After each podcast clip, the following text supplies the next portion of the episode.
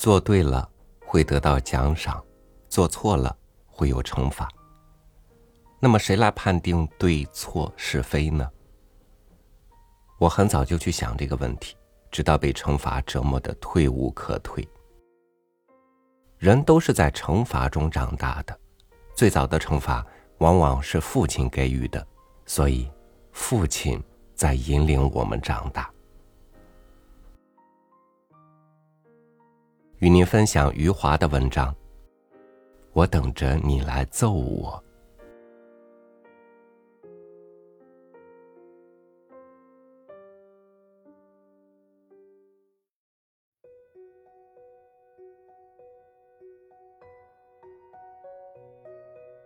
我对我儿子最早的惩罚是提高自己的声音，那时他还不满两岁。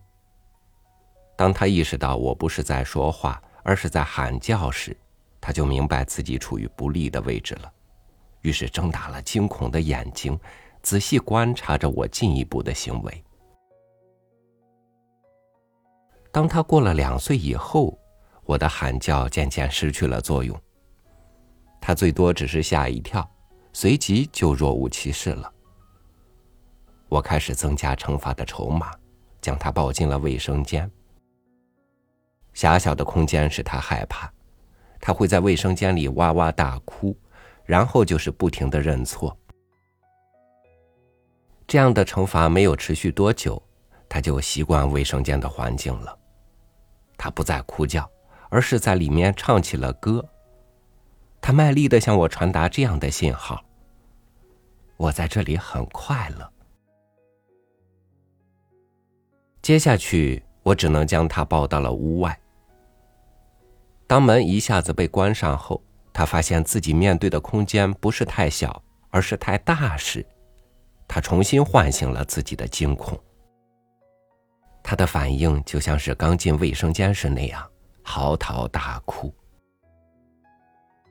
可是，随着抱他到屋外次数的增加，他学会了如何让自己安安静静的坐在楼梯上，这样反而让我惊恐不安。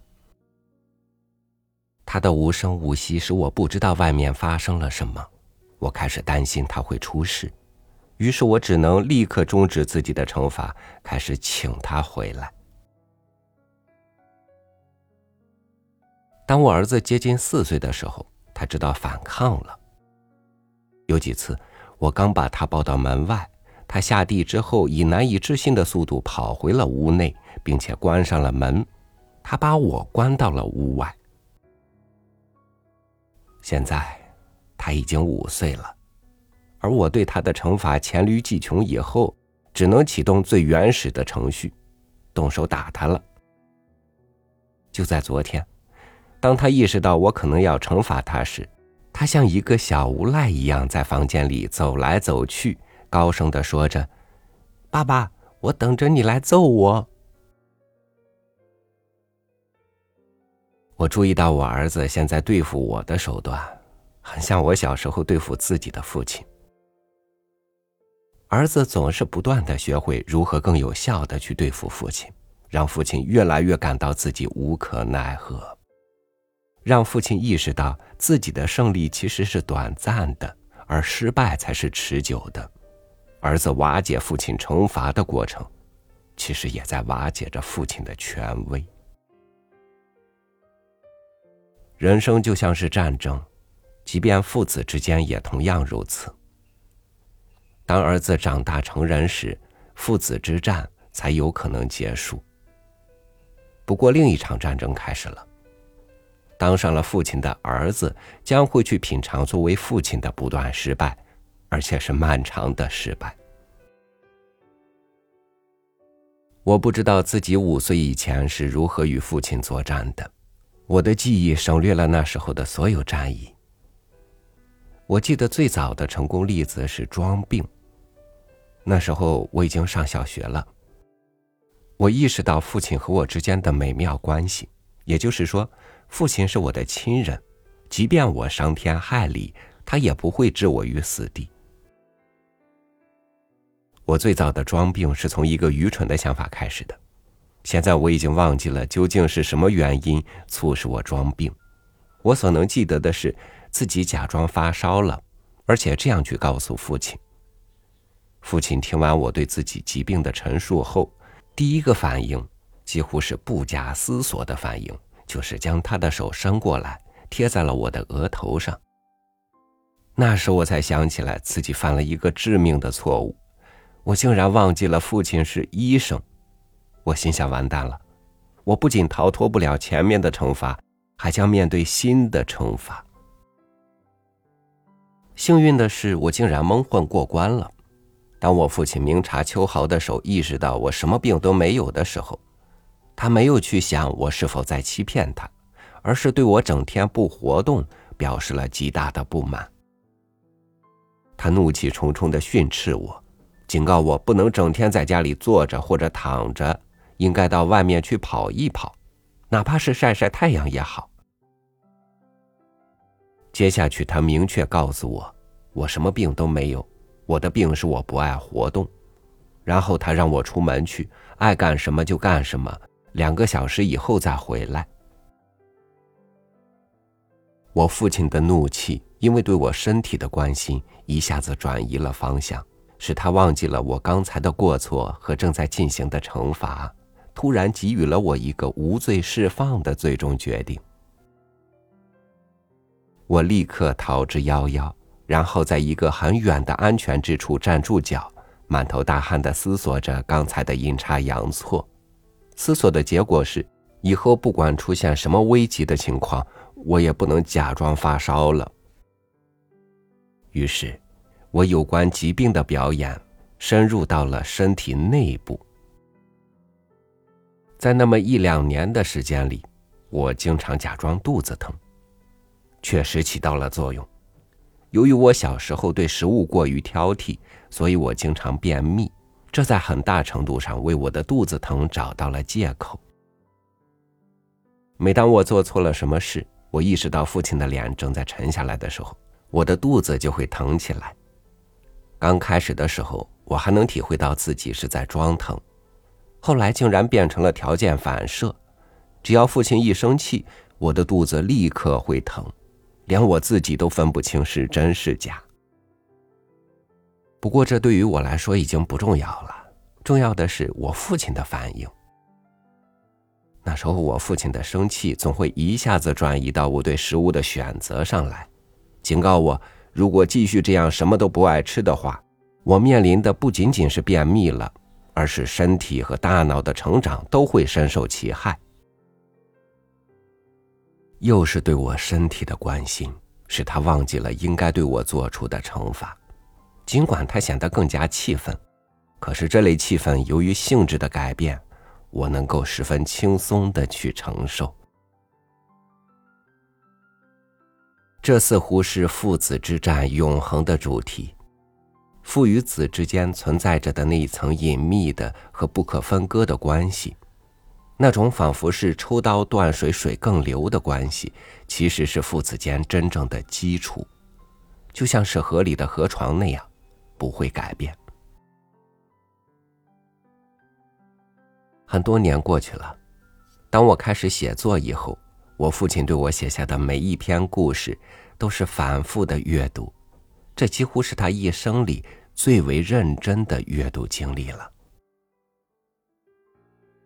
当我出版一部新作给他寄出去后，他就会连续半个月天天去医院的传达室等候我的书，而且几乎每天都给我打电话，对我的书迟迟未到显得急躁不安。我父亲这样的情感，其实在我小时候就已经充分显露了。从而使我经常可以逃脱他的惩罚。我装病的伎俩逐渐变本加厉，到后来不再是为了逃脱父亲的惩罚，而是开始为摆脱扫地或者拖地板这样的家务活了。有一次我弄巧成拙了，当我声称自己肚子疼的时候，我父亲的手摸了摸我的右下腹，他问我是不是这个地方。我连连点头，然后父亲又问我是不是胸口先疼，我仍然点头。接下去，父亲完全是按照阑尾炎的症状询问我，而我一律点头。其实那时候我自己也弄不清是真疼还是假疼了，只是觉得父亲有力的手压到哪里，哪里就疼。在有一天的晚上，我躺到了医院的手术台上，两个护士将我的手脚绑在了手术台上。当时我心里充满了迷惘。父亲坚定的神态使我觉得自己可能是阑尾炎发作了，可是我又想到。自己最开始只是假装疼痛而已，尽管后来父亲的手压上来的时候真的有点疼痛。我的脑子转来转去，不知道如何去应付接下来将要发生的事。我记得自己十分软弱的说了一声：“我现在不疼了。”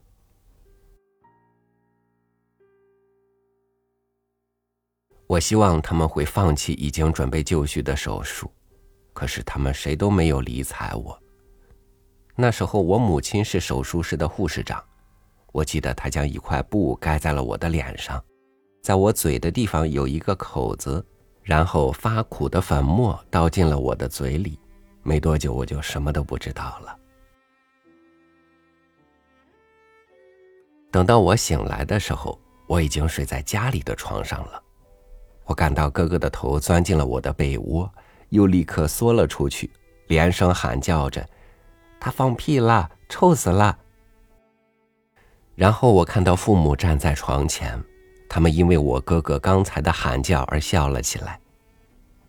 就这样，我的阑尾被割掉了，而且当我还没有从麻醉里醒来时，我就已经放屁了。这意味着手术很成功，我很快就会康复。很多年以后，我曾经询问过父亲，他打开我的肚子后看到的阑尾是不是应该切掉？我父亲告诉我应该切掉，因为我当时的阑尾有点红肿。我心想，有点红肿是什么意思？尽管父亲承认吃药也能够治好这点红肿，可他坚持认为手术是最为正确的方案。因为对那个时代的外科医生来说，不仅是有点红肿的阑尾应该切掉，就是完全健康的阑尾也不应该保留。我的看法和父亲不一样，我认为这是自食其果。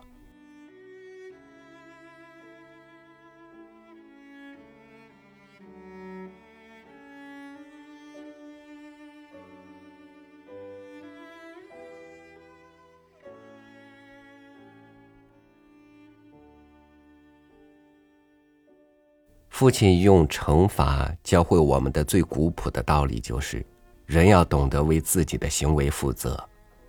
如今父亲没有能力去惩罚我们了，在我们懂得世间因果冷酷的时候，那个把我们引进因果里的人，也在因果中慢慢老去。今天是父亲节，想跟所有肩挑重担、庇护老幼的父亲们说一声，辛苦了。感谢您收听我的分享，我是超宇，祝您晚安，明天见。